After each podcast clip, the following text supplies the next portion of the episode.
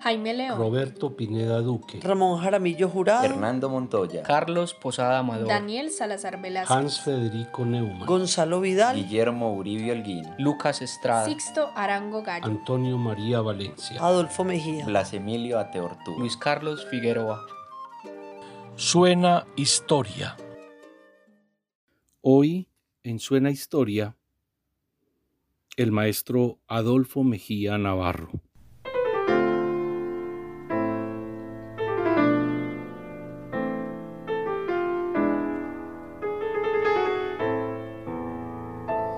La del maestro Adolfo Mejía es una de las historias que más me han interesado, conmovido y motivado como historiador e investigador.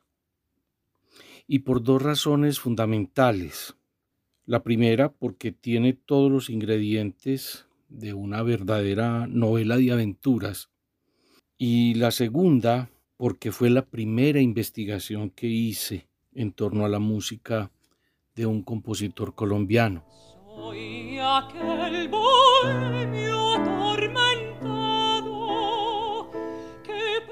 Adolfo Mejía Navarro nació en 1905 en la villa de San Luis de Cincé, por esa época aún Bolívar, hoy departamento de Sucre, pero muy pronto, siendo aún niño, fue llevado a Cartagena. Desde muy jovencito mostró sus talentos musicales primero como guitarrista junto a su papá y segundo como miembro del coro de la parroquia de la iglesia de San Pedro Claver en la ciudad heroica. Poco a poco el adolescente fue siendo dirigido por su naturaleza y por su trabajo hacia la música, de manera que tomó primero algunas lecciones en, la, en alguna escuela local y posteriormente en el Instituto Musical de Cartagena, que era dirigido por algunos italianos. Muy pronto, la Escuela de la Libre Experiencia lo llevó a ser pianista de la Jazz Band Lordui, quizás la primera orquesta de jazz que hubo en Colombia hacia 1925 más o menos. Además, como guitarrista, era muy conocido en el ambiente bohemio de la ciudad. En el año de 1930, y recién casado, decidió con su gran amigo Ladislao Orozco irse para Nueva York a probar suerte, quizás siguiendo los pasos de un paisano costeño, Ángel María Camacho y Cano, quien ya había empezado su carrera en la ciudad norteamericana. Escuchemos El burrito, pieza para piano de Adolfo Mejía.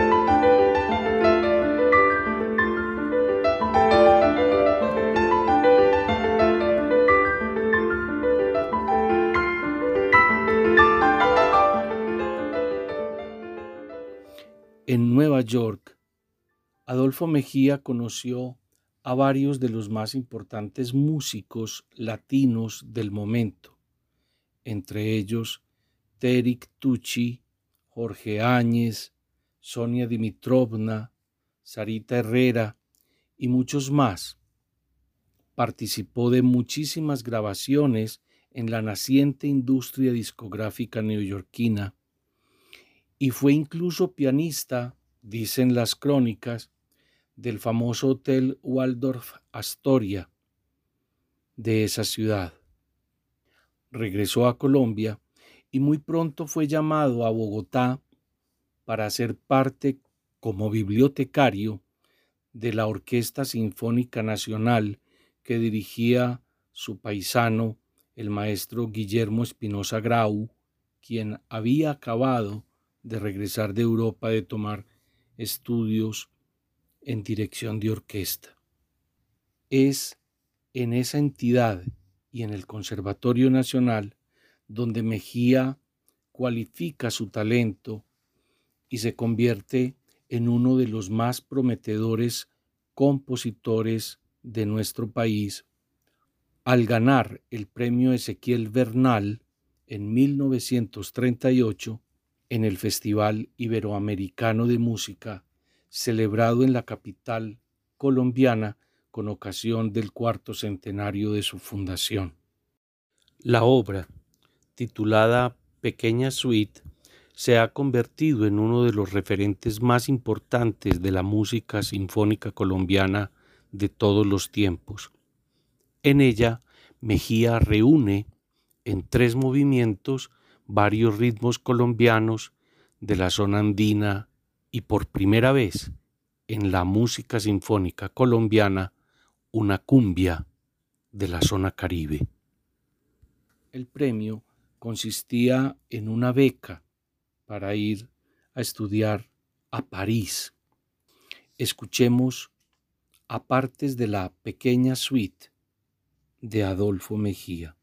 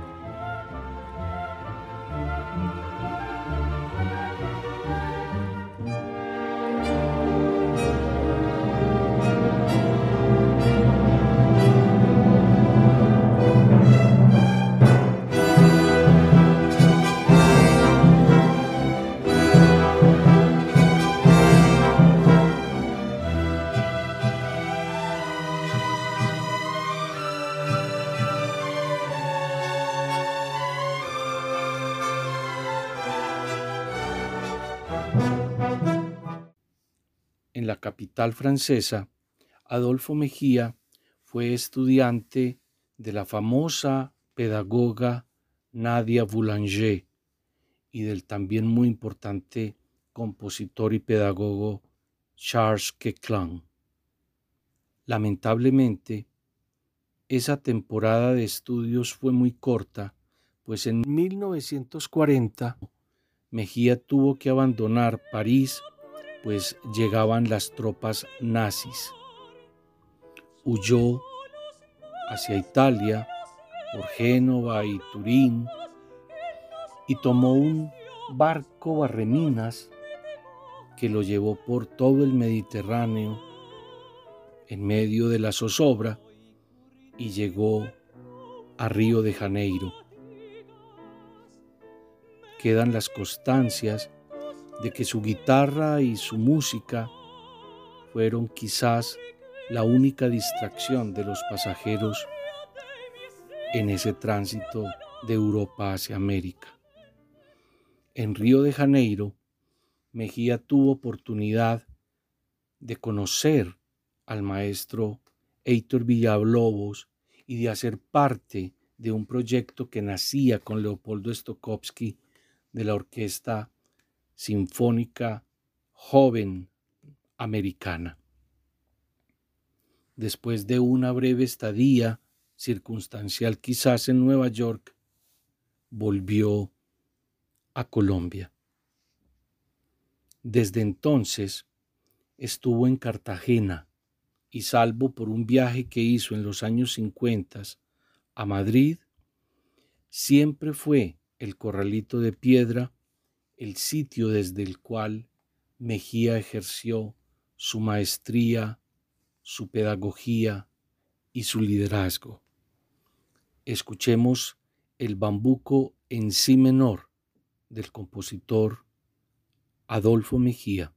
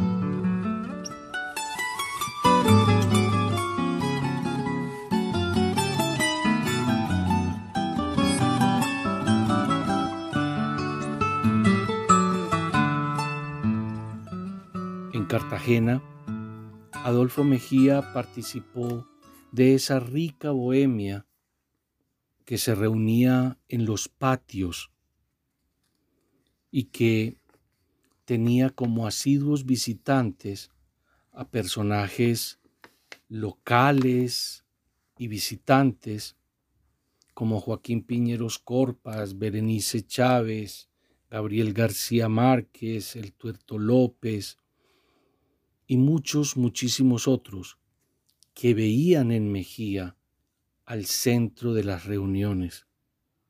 Como guitarrista y como pianista, improvisaba constantemente y era el alma de la fiesta.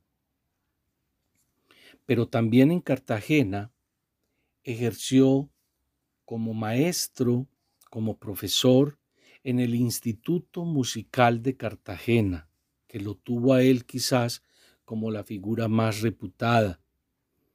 Fue profesor, obviamente, de las cátedras de guitarra y de piano, pero también las de coro. Dirigía la orquesta, era el asesor técnico de la institución y llegó a dirigirla en algún momento, pues siempre fue el subdirector. También fue un personaje fundamental en la fundación con Guillermo Espinosa y con los Lemaitre de los famosos festivales internacionales de música de Cartagena de Indias que desde el año 45 al año 61 del siglo XX convirtieron a Colombia en uno de los referentes más importantes de la música del mundo. A la ciudad llegaban los más importantes solistas, grupos y orquestas del mundo occidental en la música clásica. Escuchemos el pasillo Candita del compositor colombiano Adolfo Mejía.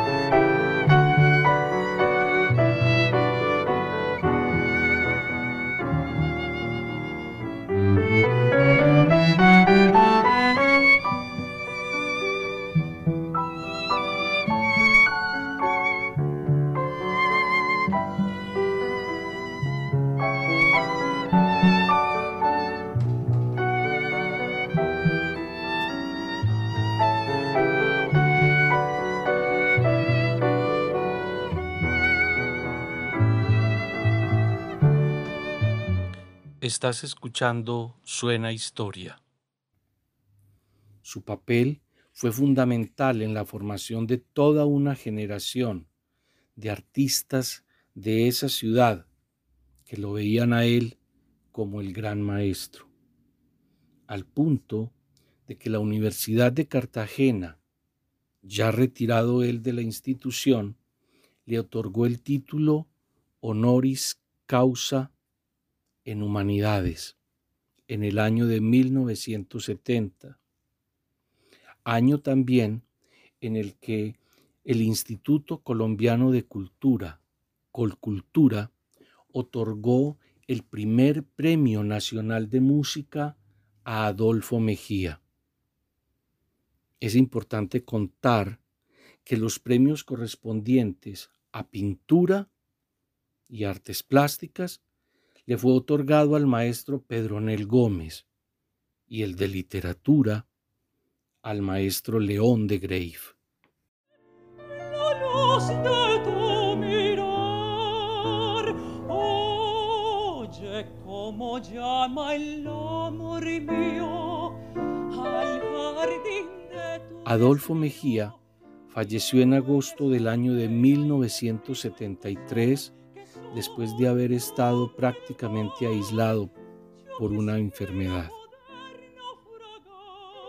Hoy su obra es absolutamente referencial y sus piezas para piano, para guitarra, para coros, sus canciones, su música sinfónica son obligadas en festivales, concursos, cátedras y recitales.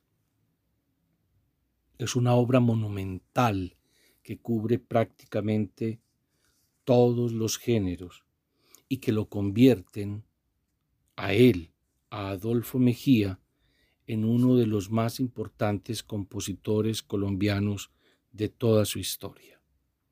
Su estilo, que bebe directamente del patrimonio tradicional andino y caribe, es uno de los ejemplos más importantes de lo que se puede llamar nacionalismo musical colombiano. Escuchemos Impromptu, pieza para cello y piano de Adolfo Mejía.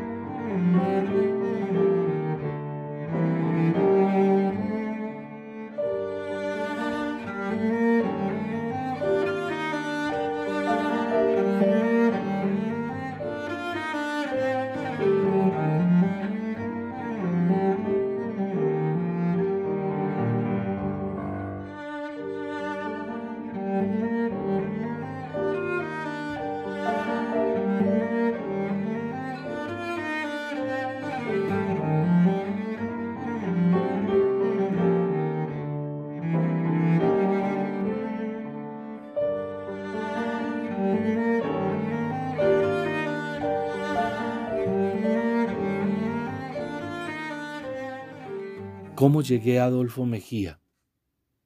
Estaba muy joven y hacía parte del coro juvenil de la Corporación Fabricato bajo la guía del maestro Jesús Zapata Willes, quien montó con el coro el bellísimo Arrurú que escribió Mejía sobre versos de Daniel Lemetre.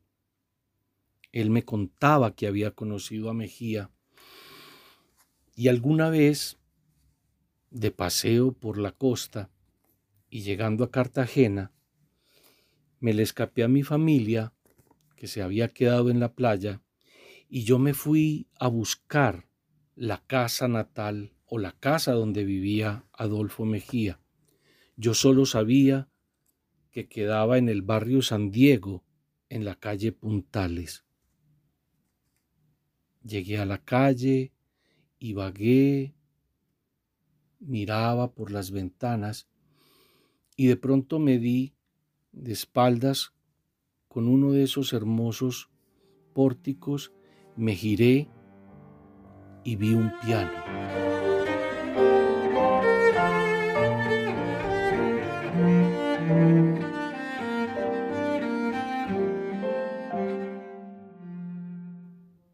Toqué la puerta y salió una señora delgada, muy anciana ya. Le pregunté que si sabía por allí dónde vivía Adolfo Mejía y me dijo, esta es la casa. El alma de Mejía me había llevado allí. Estuve toda la tarde allí, la señora me sacó recortes de prensa, vi el piano, el autorretrato que él se hizo en París, muchos libros en muy diversos idiomas. Mejía hablaba seis idiomas. Fotos, dedicatorias de Andrés Segovia, de Nikita Magalov, de Alejandro Borovsky, de muchos personajes de la música del mundo. Me mostró el menú del barco donde él había estado cuando huía de, Europa. Me comuniqué con su hijo Manuel, de quien sigo siendo amigo, y me llevaron a la casa de doña Teresa Orozco de Erazo, hija de su amigo Ladislao Orozco, con el que él se había ido a Nueva York muy joven y ahijada de Mejía. La maestra Orozco todavía vive, ya octogenaria, en Cartagena. Escuchemos Pincho de Adolfo Mejía, dedicada a Agustín Pincho de la Espriella.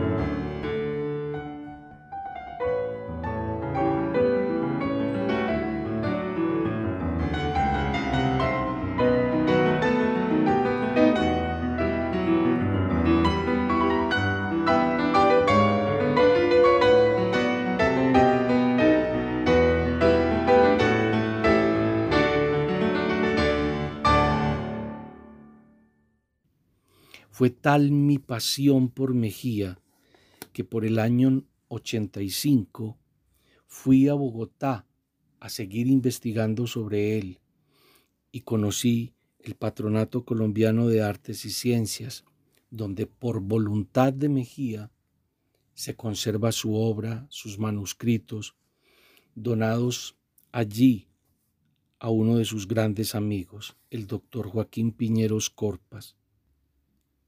El primer artículo que yo escribí en mi vida fue sobre Adolfo Mejía.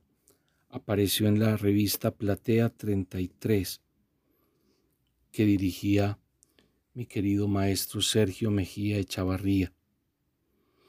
Y unos meses o años después, cuando el Patronato Colombiano de Artes y Ciencias publicó el libro Obras completas para piano de Adolfo Mejía, fui invitado a escribir la reseña biográfica que aparece al principio del libro, libro que fue presentado en público en el patronato por uno de los grandes amigos de Mejía, don Ramón de Subiría. Otro gran amigo suyo fue el gran literato Germán Espinosa, quien tiene un documental muy lindo en el que es protagonista recordando a Mejía. Hoy, Adolfo Mejía es recordado por varios libros, entre ellos dos del gran investigador cartagenero Enrique Luis Muñoz y por el documental Viajero de mí mismo que hicimos junto al Grupo Interdis de la Universidad Nacional de Colombia y que aparece en nuestra página Grupo Interdis en YouTube. Escuchemos la canción Oye, letra y música del compositor Adolfo Mejía.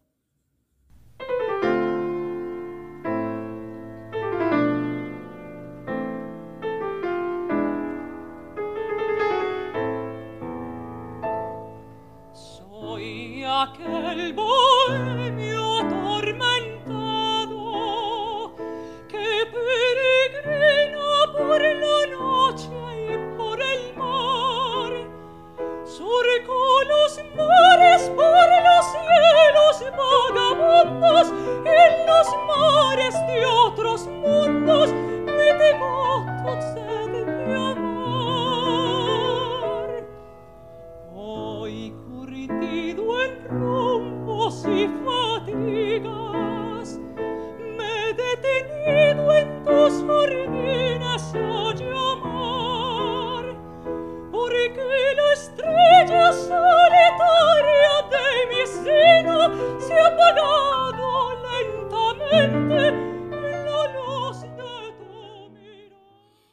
Este ha sido mi homenaje a uno de los compositores más importantes de la historia del país, Adolfo Mejía. Oye cómo llama el amor mío al jardín de tu desvío y muérese de pena y de frío en tus Soy Luis Carlos Rodríguez y esto fue Suena Historia. Síguenos en nuestras redes sociales, Facebook e Instagram como Luis Carlos Historiador. Y recuerda, esto no lo vas a encontrar en un libro.